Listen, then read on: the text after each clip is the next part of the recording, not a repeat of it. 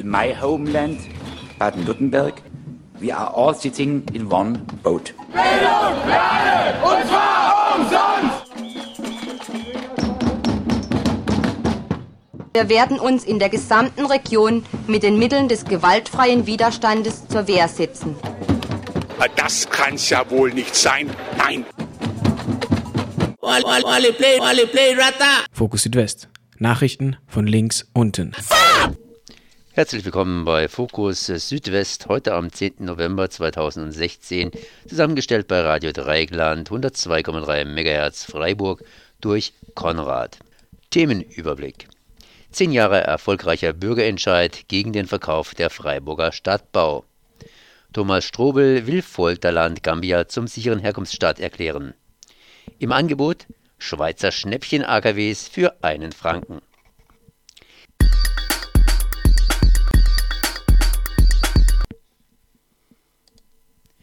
Jahrestag der Reichspogromnacht, 9. November, mehr als nur ein Ritual. Bei einer Gedenkveranstaltung in der Stuttgarter Synagoge erklärte Landesrabbiner Netanel Wumser am Mittwochabend, der 9. November war der Todesstoß für das deutsche Judentum. Vor 78 Jahren brannten jüdische Gebetshäuser. Damals reichten fünf Jahre Hetze aus, das gesellschaftliche Klima kippen zu lassen. Angesichts der Brandanschläge auf Flüchtlingsunterkünfte ist das Ritual Gedenken an den 9. November mehr als ein Ritual. Weil am Rhein Neonazis müssen auf Abstand bleiben. Rechtsextreme hatten sich in Weil am Rhein über Wochen hinweg vor der Wohnung einer Familie platziert, deren Vater afrikanischer Abstammung ist. Nun bestätigte Richter Alexander Bartels in der letzten mündlichen Verhandlung das Verbot für die Rechtsextremen, sich dieser Familie nähern zu dürfen. Anfangs Juli hat das Lörrerer Amtsgericht acht Personen nach dem Gewaltschutzgesetz verboten, sich weiter als 150 Meter der Wohnung sowie den einzelnen Mitgliedern der Familie zu nähern. Begründet wurde das Verbot von Richter Alexander Bartels damit, dass die Treffen der Gruppe keineswegs zufällig waren, vielmehr handelt es sich um bewusste und gewollte Nachstellungen, die das Persönlichkeitsrecht der Familie verletzten. Baden-Württembergs Schulen vom Musterschüler zum Problemfall. Die Noten für Baden-Württembergs Schulen werden immer schlechter. Zuletzt äh, bei der Untersuchung des Instituts zur Qualitätsentwicklung im Bildungswesen bei der IQB Bildungsstudie. Nun soll laut Kultusministerin äh, Susanne Eisenmann, CDU, bei den Lehrern angesetzt werden. Das Motto viel hilft viel, führe nicht weiter. Reformiert werden soll die Grundschulempfehlung, verstärkt werden soll die Beratung der Familie beim Übergang in die weiterführenden Schulen, auch soll die Wertschätzung der Lehrer durch die Eltern der Kinder vermittelt werden. Laut der Studie des Instituts für Qualität im Bildungswesen IQB sagt der einstige Primus Baden-Württemberg im Ländervergleich auf hintere Ränge ab. Von Platz 2 im Fach Deutsch beim Zuhören rutschten die Neuntklässler im Land auf Platz 14, beim Lesen von Platz 3 auf Platz 13 und bei der Orthographie vom zweiten auf den zehnten Rang. Wichtig sei laut Kultusministerin Susanne Eisenmann, CDU, keine neuen Strukturdebatten anzuzetteln, sondern Ruhe in die Schulen zu bringen. Zusammen mit Experten, Schulpraktikern, Eltern und Verbänden soll der beste Weg erörtert werden, das Bildungssystem wieder zum Erfolg zu führen. CDU-Fraktionschef Wolfgang Reinhardt nannte als Grund des Absturzes der Bildung in Baden-Württemberg den Sündenfall 2011 mit der Regierungsübernahme durch Grün-Rot. Die damalige Koalition habe eine neue Lernkultur eingeführt ohne Noten, Leistungserwartung und pädagogische Verbindlichkeit. Der SPD-Bildungsexperte Steffen Lustbalei wies die Vorwürfe zurück. Er erinnerte daran, dass Hintergrund der Resultate der IQB-Studie der von der damaligen Kultusministerin Annette Schavan, CDU, verantwortete Bildungsplan aus dem Jahre 2004 sei. Interessanterweise oder zufälligerweise hat nämlich die IQB-Studie 2015 damit genau den letzten Jahrgang des alten dreigliedrigen Schulsystems inklusive verbindlicher Grundschulempfehlungen abgetestet. Aus schwarz-gelber Regierungszeit. Die von Grün-Rot eingeführte und von der CDU und FDP bekämpfte Gemeinschaftsschulen seien gar nicht getestet worden. Zehn Jahre erfolgreicher Bürgerentscheid gegen den Verkauf der Freiburger Stadtbau. An diesem Samstag, den 12. November, findet in Freiburg eine Demonstration statt unter dem Motto Wem gehört die Stadt? Bezahlbarer Wohnraum ist die halbe Miete. Denn der 12. November ist auch das zehnjährige Jubiläum des erfolgreichen Bürgerentscheids gegen die Privatisierung der Freiburger Stadtbau und der städtischen Wohnungen.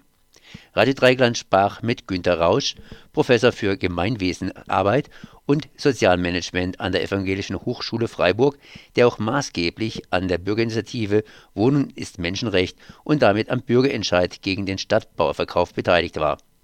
Und der auch Kandidat auf das Amt des Oberbürgermeisters im Jahre 2010 war. Er soll auf der Kundgebung am Samstag einen Redebeitrag halten. Radio Dreieckland bat ihn zunächst kurz zu schildern, wie es 2006 zum Bürgerentscheid kam. Die Stadt Freiburg hat ja am 1. April 2006 völlig überraschend der Badischen Zeitung nach beabsichtigt, sämtliche städtische Wohnungen zu verkaufen. Das wären dann rund 9000 gewesen. So stand es in der Zeitung nach dem Vorbild von Dresden, die sechs Wochen zuvor ihren gesamten Wohnungsbestand äh, verkauft hatten. Das war natürlich äh, für viele eine unglaubliche Vorstellung. Deswegen hat sich ganz schnell eine Bürgerinitiative gegründet, schon wenige Tage nachdem es in der Zeitung stand, um diesen Verkauf zu verhindern. Interessanterweise haben von Anfang an erstaunlich viele Menschen äh, sich engagiert. Es wurde dann sehr schnell auch beschlossen, dass vorsorglich für den Fall, dass die Politik nicht einlenken würde, ein Bürgerentscheid betrieben werden soll. Wir haben im Prinzip doppel, doppelstrategisch äh, einerseits Unterschriften gesammelt, andererseits versucht, Argumente auf den Gemeinderat hinzurichten, dass die anders entscheiden sollten. Wichtig war, dass äh, seinerzeit 15.000 Unterschriften erforderlich waren, um einen solchen Bürgerentscheid herbeizuführen. Das hat sich auch recht gut angelassen. Es haben richtig viele Menschen in der ganzen Stadt über Wochen hinweg gesammelt. Am Ende war das so, äh, dass der Gemeinderat im Juli 2006 dann äh, den Verkauf tatsächlich beschlossen hat. Man hat verrückterweise damals auch beschlossen, gleich ein Unternehmen damit zu beauftragen, den Verkauf einzuleiten. Das hat, ich weiß nicht mehr genau, ich glaube 380.000 Euro gekostet, ohne dass man den Bürgerentscheid abwarten wollte. Zu diesem Zeitpunkt war bereits klar, dass an die 30.000 Unterschriften in Freiburg gesammelt worden sind. Das gab es niemals davor und niemals danach. Äh, es war deutlich, dass die Menschen empört sind, dass sie diese Entscheidung des Gemeinderats nicht zulassen wollten. Dennoch hat zwei Drittel des Gemeinderates beschlossen, die Wohnungen sollen verkauft werden und äh, sodass äh, dann tatsächlich auch der Bürgerentscheid auf den 12. November 2006 festgesetzt worden war. Das war jetzt ein, ein Erfolg gegen eine ganz äh, bestimmte Maßnahme der Stadt, den äh, Verkauf der Stadtbau. Die Demonstration am 12. November hat aber ganz viele Anliegen. Also es geht um Mieterhöhungen, Unabhängigkeit der Quartiersarbeit, Umgang mit Obdachlosen, Lebensbedingungen von Flüchtlingen, sozialer Wohnungsbau, Straßenleben, Nachtleben und so. Kann diese Demonstration ihr Ziel erreichen, Druck auf die Politik auszuüben mit einer solchen Sammlung an Themen oder braucht es wie beim Bürgerentscheid ein ganz bestimmtes Thema, um die Bevölkerung zu mobilisieren und konkret Druck auszuüben? Ich glaube schon, dass da ein großer Unterschied äh, bestand, weil damals eine Fülle von Aktionen äh, gelaufen sind. Das ging über neun Monate hinweg. Gefühlt 70, 80 Aktionen sind in der Zeit äh, stattgefunden eine solche Demonstration war und war, wäre damals auch nur ein Aspekt gewesen. Ich glaube, was wichtig war für den breiten Erfolg, haben ja damals ja 70 Prozent der Bürgerinnen und Bürger gegen den Stadtbauverkauf gestimmt.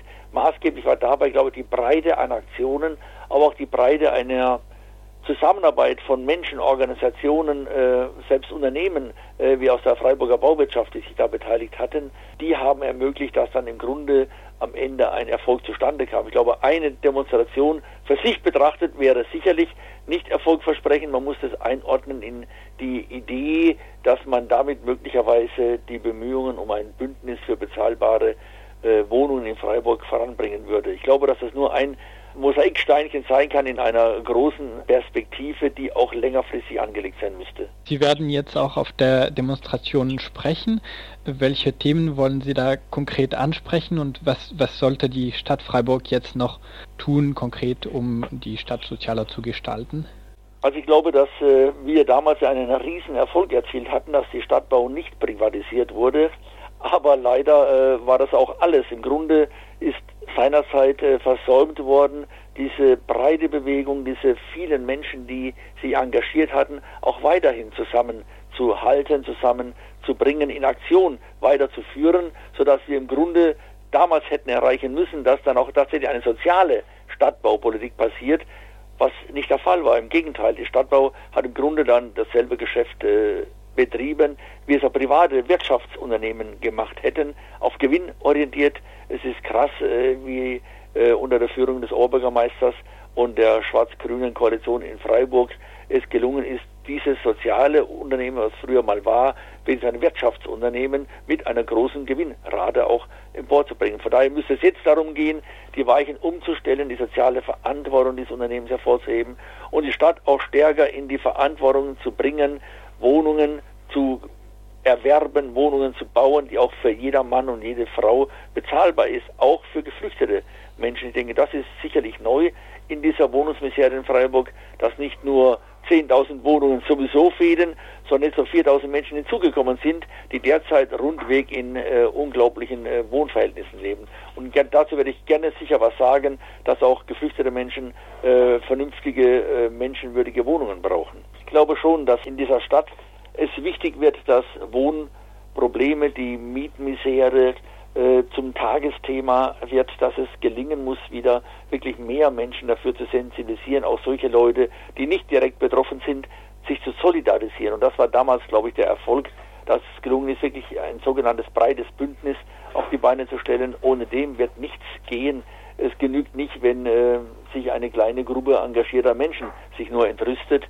Es muss durch die ganze Stadt ein Aufschrei gehen, zu sagen, das geht so nicht weiter, dass kein normal verdienender Mensch, wirklich kein Durchschnittsverdiener mehr in Freiburg die Miete selber bezahlen kann. Da muss eine grundlegende Wende her und das wird nicht äh, mit einer einmaligen Aktion gelingen. Thomas Strobel will Folterland Gambia zum sicheren Herkunftsstaat erklären. Thomas Strobel, Innenminister des grün-schwarz regierten Baden-Württembergs und stellvertretender Bundesvorsitzender der CDU, hat in der FAZ gefordert, Gambia zum sicheren Herkunftsland zu erklären. Baden-Württemberg ist in Deutschland für die Unterbringung von Flüchtlingen aus Gambia zuständig. In Gambia finden demnächst Wahlen statt. Der Präsident will sich zum fünften Mal seit 1994 auf wahrscheinlich wenig demokratischer Weise wiederwählen lassen. Über Gambia als sicheres Herkunftsland und Flüchtlingsgründe aus Gambia sprach Radio Dreigland mit Eckhard Winter. Er ist aktiv in der ehrenamtlichen Flüchtlingsarbeit im Raum Stuttgart und setzt sich insbesondere auch für Flüchtlinge aus Gambia ein. Gambia als sicherer Herkunftsstaat. Ihr Kommentar zum Vorschlag von Thomas Strobel? Ja, ich habe vor mir liegen den Artikel aus der FAZ, auch mit einem schönen lächelnden Bild des Innenministers. Ich habe auch vor mir liegen den Artikel 16a des Grundgesetzes der Bundesrepublik Deutschland. Und dort kann man lesen, ähm, durch Gesetz, das der Zustimmung des Bundesrates bedarf, können Staaten bestimmt werden, bei denen aufgrund der Rechtslage, der Rechtsanwendung und der allgemeinen politischen Verhältnisse gewährleistet erscheint, dass dort weder politische Folterung noch unmenschliche oder erniedrigende Bestrafung oder Behandlung stattfindet. Es wird vermutet, dass ein Ausländer aus einem solchen Staat nicht verfolgt wird, solange er nicht Tatsachen vorträgt und so weiter. Genau. Ich habe auch vor mir liegen den Bericht von Amnesty Amnesty International, also den Länderbericht über Gambia. Der ist vom Februar 2016. Den kann sich übrigens auch der Herr Strobel ohne große Mühe herunterladen. Und dort steht alles Mögliche, aber immer wieder jedes Jahr, also ich verfolge ja diese Berichte jetzt seit einigen Jahren, wird berichtet über Verschwinden lassen von Menschen, im Januar 2015 wurden zahlreiche Menschen und Verwandte von, von Menschen, die Beteiligung am Putschversuch von 2014 bezichtigt wurden. Es heißt, Menschen verschwinden von einem Moment zum anderen, ohne Angabe über deren Aufenthaltsort. Inhaftierte Menschen sind auch ältere Menschen und Kinder. Und Sie werden an geheime Orte verschleppt, sie werden dort der Folter unterzogen und Folter durch gehörige Schläge, Elektroschocks, simuliertes Ertrinken, simuliertes Erschießen, Inhaftierung in enge Erdlöcher. Es gibt eine lange, lange Liste von Ereignissen in Gambia jetzt seit der Machtergreifung von Yahya Jammeh vor jetzt bald 23 Jahren Ähm, diese Liste ist belegt, also Amnesty International ist jetzt nicht irgendwie eine, äh, eine Gerüchteküche. Wir haben übrigens auch die gleichen Dinge belegt ähm, durch das Europäische Parlament. Es gibt den Entschließungsantrag vom Mai 2016, der am 12. Mai 2016 in Straßburg angenommen wurde.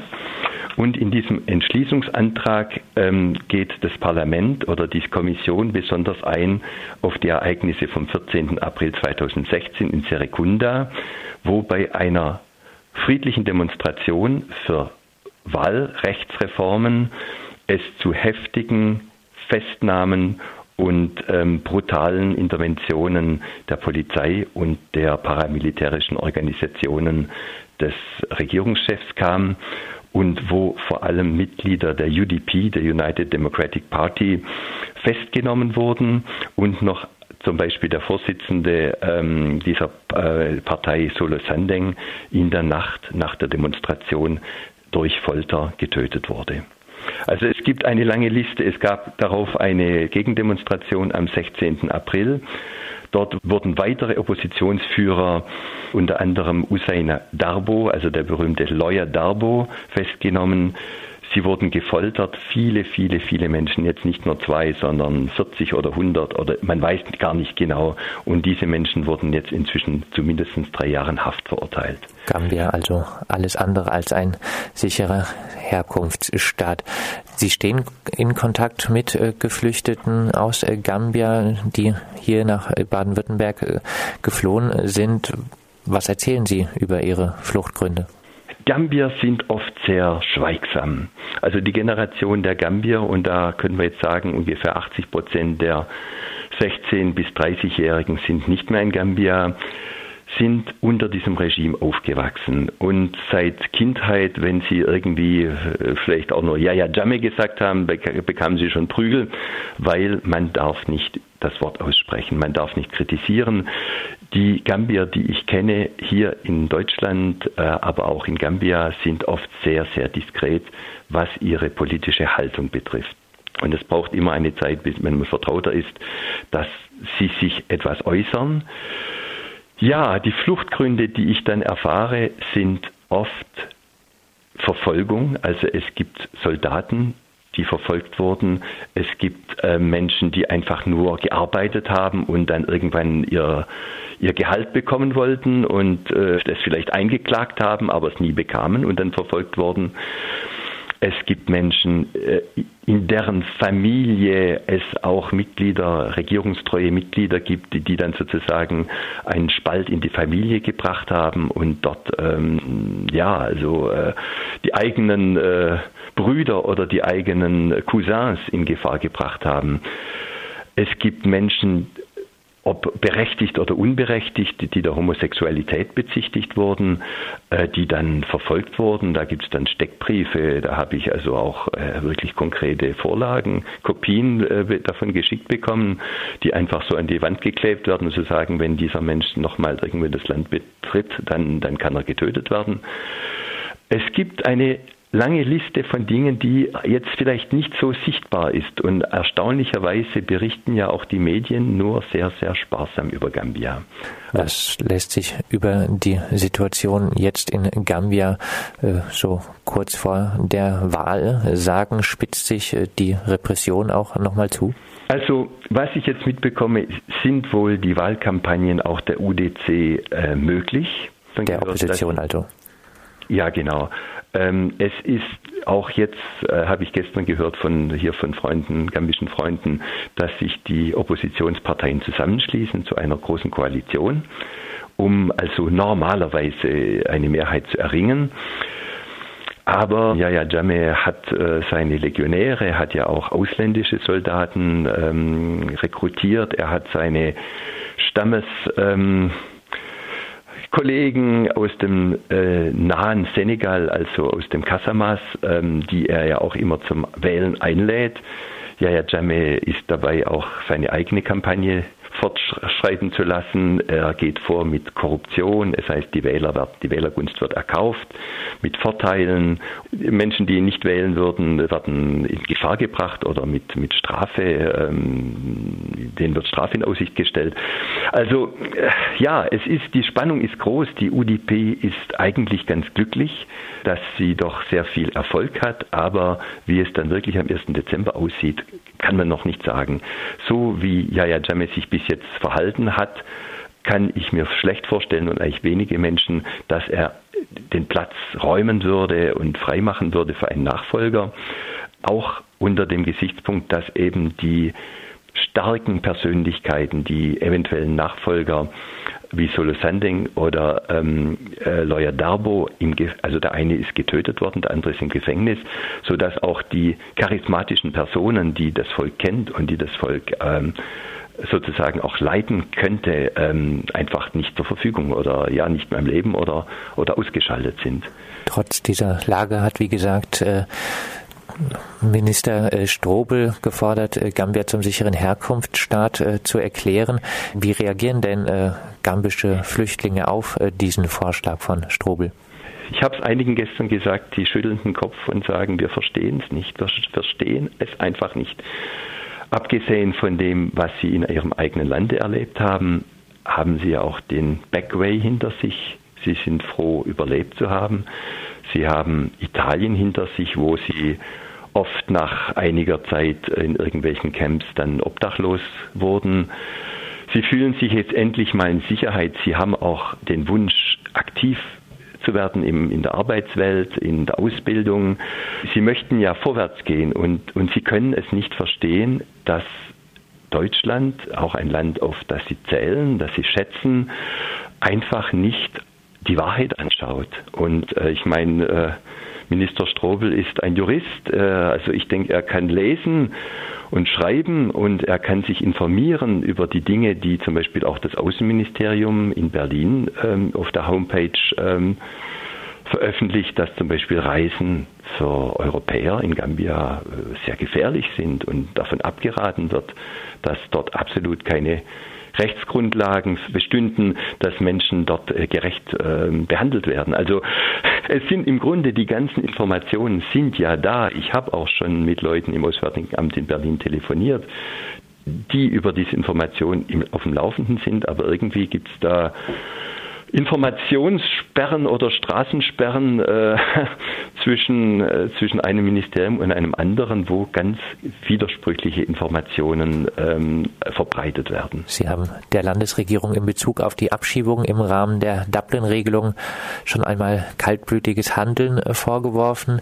Jetzt äh, noch der Vorschlag aus der Landesregierung Gambia zum sicheren Herkunftsland zu machen? Setzen Sie noch Hoffnung in Sachen Flüchtlingsrechte auf die grün-schwarze Landesregierung? Ja, ich habe auch jetzt ähm, vor Augen ein Zitat aus dem September 2016 von Thomas Strobel. Er warf dort der AfD vor, eine antieuropäische und antichristliche Partei zu sein und sie verrate das Abendland. Und da sagt er selbst, Christen machen nicht die Tür zu gegenüber Leuten, die vor Gewalt und Not fliehen. So sagte Strobel an diesem Abend. Also, ich meine, das ist jetzt, sind jetzt sechs Wochen her vielleicht, aber vielleicht kann er sich an diesen Satz erinnern und auch als Christ und als äh, Bundesbürger seiner Verpflichtung nachkommen, Menschen, die vor Not und Gewalt fliehen, die Türe weiterhin zu öffnen und sie zumindest anzuhören. Am Samstag findet in Freiburg ein Solidaritätskonzert mit den gambischen Geflüchteten statt. Im Dezember soll eine Aktionswoche in Solidarität mit den Flüchtlingen aus Gambia stattfinden. Der Helferkreis Breisach fordert in einer Petition einen Abschiebestopp für Flüchtlinge aus Gambia. In der derzeitigen gesellschaftlichen Lage haben solche Forderungen irgendwelche Chancen? Also ich bin sehr froh, dass jetzt sich wirklich im Bereich der Ehrenamtlichen eine immer größere Anzahl von Menschen schon mal informiert oder sich auch zusammenschließt. Und äh, diese Aktion die von Breisach aus äh, gestartet wurde, also eine Petition mit inzwischen über 4000 Unterschriften, ist ein, der Beginn einer Bewegung zugunsten der gambischen Flüchtlinge. Es werden jetzt vorbereitet äh, für die Woche vom 3. bis zum 10. Dezember eine Aktionswoche in ganz Baden-Württemberg.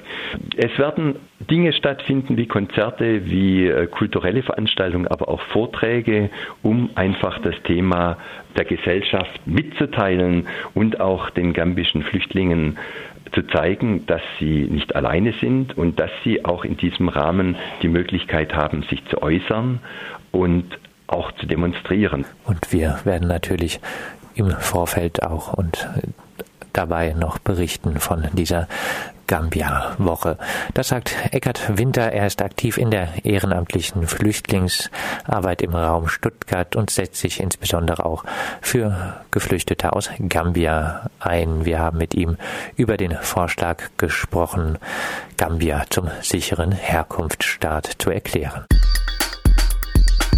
Ja, wer noch nicht eingekauft hat, ich habe jetzt vielleicht die Lösung für euch. Vor allen Dingen, wer wenig Geld hat, es gibt auch Geschenke. Die Alpik, die will was verschenken und zwar ein ganzes, ein ganzes AKW. Wer also nicht hier im Garten so ein bisschen Gartenswerk haben will, kann sich vielleicht aus der Schweiz ein AKW besorgen und dann im Garten aufstellen? Oder wie habe ich das hier zu verstehen? Und das frage ich Professor Dr. Jürgen Stöcklin von der TRAS, dem Trinationalen Atomschutzverband. Erstmal guten Morgen.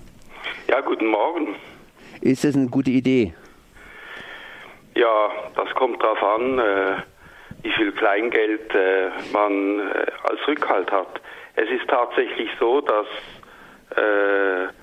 Schweizer Atomkraftwerke quasi zum Nulltarif zu kaufen sind, beziehungsweise eigentlich müsste man aushandeln, dass man noch sehr viel Geld äh, dafür bekommt, wenn man es sich antut, ein solches Atomkraftwerk als Eigentümer zu erwerben, äh, weil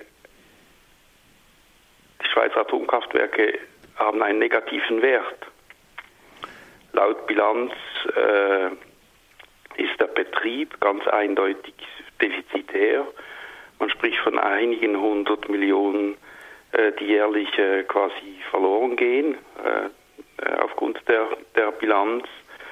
Weder die Vollkosten noch die Betriebskosten sind gedeckt. Und deshalb wären die Betreiber der Schweizer Atomkraftwerke wahrscheinlich tatsächlich froh, wenn sie sie einfach loswerden würden. Man darf nicht vergessen, auch kommen irgendwann mal die Stilllegungs- und Entsorgungskosten. Auch hier ist zu wenig Geld auf der Seite. Das heißt, Schweizer Atomkraftwerke sind ein Riesenverlustgeschäft. Und das ist inzwischen offensichtlich auch den Energieversorgern aufgefallen. Das heißt, die wollen massiv ab abstoßen. Äh, warum kommt das so plötzlich? Also relativ plötzlich. Ich meine, in der Bilanz hat man das ja wohl schon längere Zeit mitgekriegt, dass da irgendwas nicht so ganz stimmen kann. Aber warum plötzlich diese Eile? Das heißt, dass inzwischen sogar die Zeitungen und nicht nur die Anti-Atom-Bewegung darüber spricht, sondern auch in den Zeitungen das drin steht, dass man Atomkraftwerke loswerden möchte. Ja gut, also äh, so langsam, so schnell oder so plötzlich kommt das jetzt nicht daher. Das wusste man in eingeweihten Kreisen eigentlich längst, dass äh, die Schweizer Atomkraftwerke ein, äh, ein Verlustgeschäft sind. Es ist auch nicht einfach so, dass sie loswerden wollen. Ich meine, es, es gab diese Meldung, äh, ich weiß nicht, ob die wirklich stimmt, dass äh, die Alpig äh, angefragt hätte bei der EDF, ob sie die Schweizer, also ob sie das Atomkraftwerk, ihr Atomkraftwerk übernehmen würden. Ob das wirklich stimmt, weiß man nicht. Äh, bisher in der Öffentlichkeit äh, behaupten ja die Betreiber der Atomkraftwerke etwas anderes, als dass das ein Verlustgeschäft ist. Nach wie vor.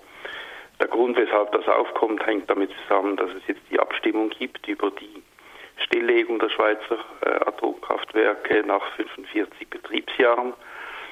Und in diesem Zusammenhang wird natürlich auch die Frage der Rentabilität diskutiert. Wann ist diese Abstimmung? Die Abstimmung ist am 27. November, Ende Monat. Am 27. November, Ende des Monats, dann werden wir mehr wissen. Das war hier Professor Dr. Jürgen Stöcklin von der TRAS, dem Trinationalen Atomschutzverband. In my homeland, Baden-Württemberg. We are all sitting in one boat. Bildung alle und zwar umsonst! Wir werden uns in der gesamten Region mit den Mitteln des gewaltfreien Widerstandes zur Wehr setzen. Das kann's ja wohl nicht sein. Nein. Fokus Südwest. Nachrichten von links unten.